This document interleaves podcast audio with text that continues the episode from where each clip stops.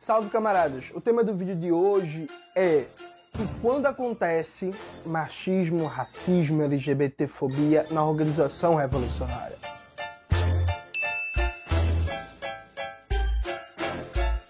Antes de começar propriamente o tema do vídeo do canal, quero muito agradecer a você que ajuda a manter e melhorar nosso canal a partir do apoio.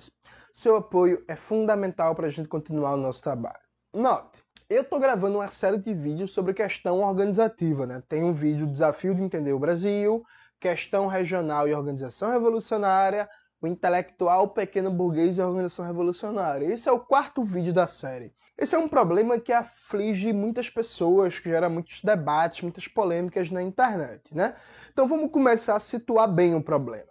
A sociedade que a gente vive uma sociedade estruturada pela exploração e pela opressão. Então, uma sociedade estruturalmente racista, machista, sexista, transfóbica, patriarcal e tudo isso.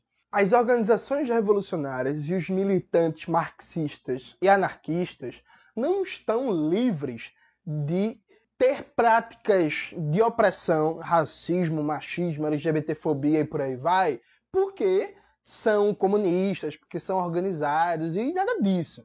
Há uma visão muito ingênua que a pessoa achar que porque ela está lendo literatura marxista, ela virou uma espécie de sujeito elevado, ela virou uma pessoa fora do mundo, uma pessoa que não tem os problemas que a maioria da sociedade tem. Isso é falso.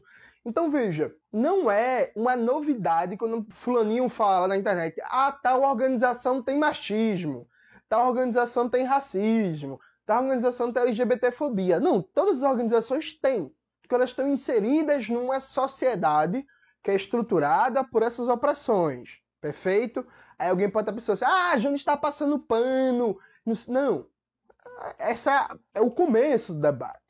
Agora, dizer que a sociedade é racista, machista, LGBTfóbica não isenta a organização revolucionária de desde já ir criando práticas sociais e uma cultura política que enfrente, que busque superar esse machismo, racismo, LGBTfobia e etc., que constituem a ordem burguesa.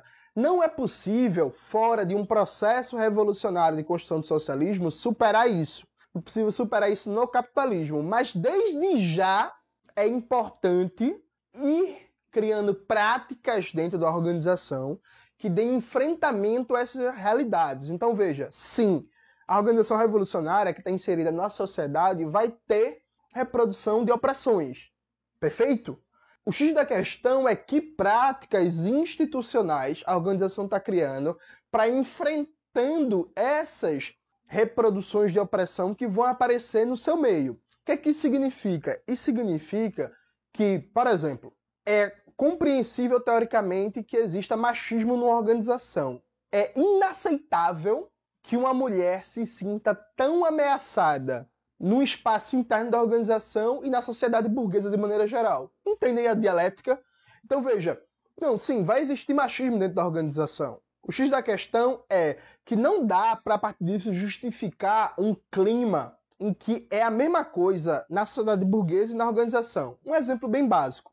Veja, na sociedade burguesa, por causa do patriarcado, a violência contra as mulheres, feminicídios, abusos sexuais e por aí vai, uma mulher que vai para uma festa, por exemplo, ela não sente a vontade 100% para dançar, para beber, porque ela tem sempre estar tá ligada em tentativas de assédio, de ataque, de abuso e por aí vai.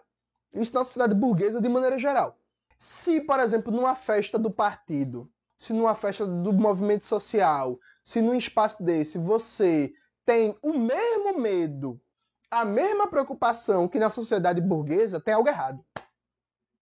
Percebe?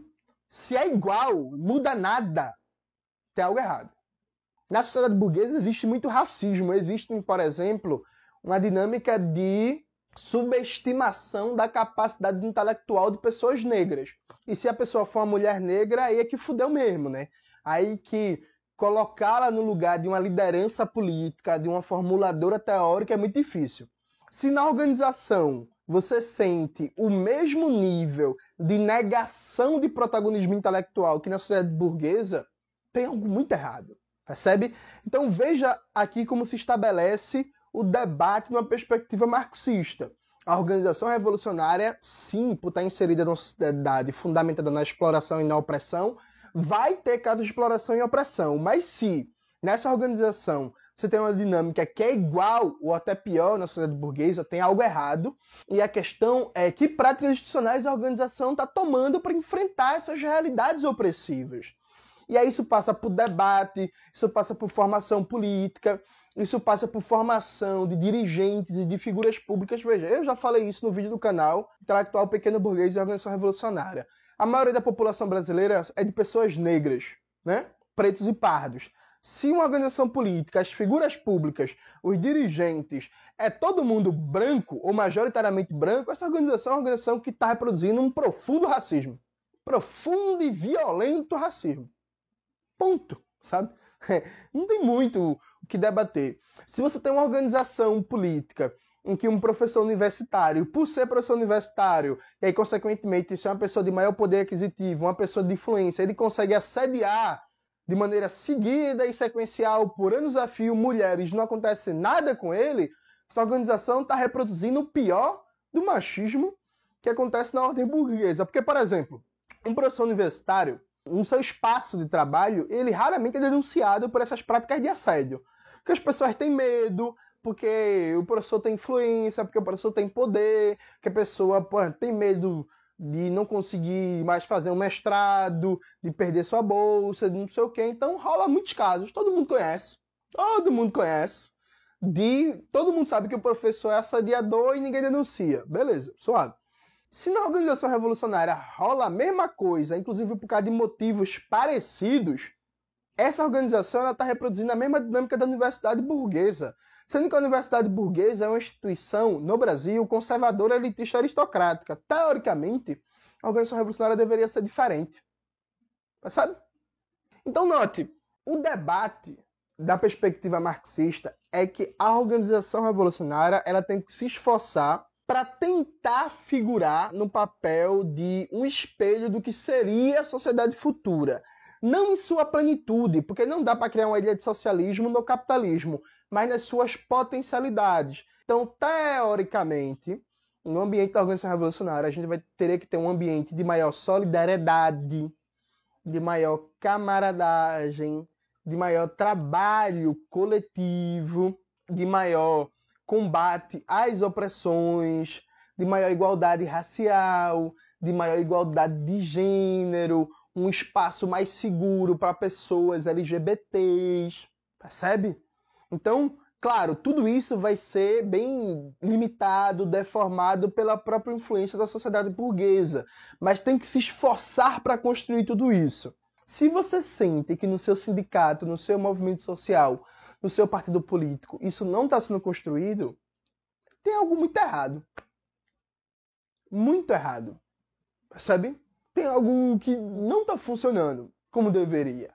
Uma das coisas mais comuns que a gente encontra, por exemplo, é uma aplicação seletiva do estatuto da organização. Então, por exemplo, o estatuto da organização ele diz que não pode ter racismo, não pode ter machismo, não pode ser sei o que e tal. E se acontecer algum caso, vai ter uma investigação, vai ter uma sindicância, vai ter um processo disciplinar, a pessoa vai ser punida. Beleza. Só que aí o dirigente, o burocrata poderoso, o acadêmico rico, o cara de classe média nunca é punido, nunca é investigado, nunca é chamado na chincha pelos casos de assédio quando ele pratica contra a mulher. Aí vem algum militante fudido ali da base, que não sei o que, que às vezes tá incomodando, aí de repente esse militante ele é expulso. Veja, por causa de assédio. Veja, ele tinha que ser punido mesmo por causa de assédio. Mas não é porque a organização trata a questão com seriedade. É basicamente um uso seletivo do direito, como é no Estado burguês. O Estado burguês só é preso quem é preto, pobre e favelado. Percebe? É a organização reproduzindo a mesma coisa. Então é tipo assim, aos amigos, tudo, aos inimigos, a lei. Então, nossa, eu já vi isso acontecer. Meu Deus do céu, nesses 10 anos de militância, quantas vezes eu vi medalhão XY, figura importante, que faz merda há 300 anos, não acontece nada, e outros com outros acontecem, por aí vai. A Jodie Dean, no livro Camarada, ela tem uma reflexão muito boa sobre o que, que é o desafio de criar, dentro da organização que se propõe revolucionária, uma nova perspectiva de mundo, novas relações, novas dinâmicas. Eu acho que todo mundo tem que ler esse livro, Camarada, da Jordi Dean. Todo mundo tem que se perguntar se está criando hoje, ainda que de maneira limitada, de maneira superficial, de maneira deformada por causa das pressões da sociedade burguesa e da cotidianidade capitalista, se está criando hoje um novo mundo. Você, na sua prática militante, você sente que está criando um novo mundo? Você sente que nas suas relações cotidianas de militância, você sente que tem dinâmicas menos opressivas do que na sociedade de maneira geral?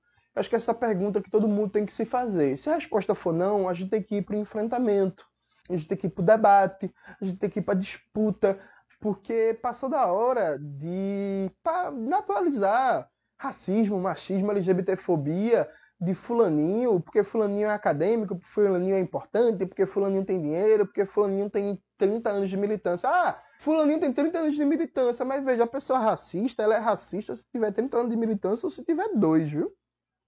Uma pessoa, é, uma pessoa está praticando assédio, é assédio se a pessoa tiver um ano de militância, se a pessoa tiver 30. Isso não muda, não. Percebe? O que precisa mudar é a disposição para o enfrentamento e para realmente construir um ambiente saudável. A militância, ela não pode ser um ambiente traumático.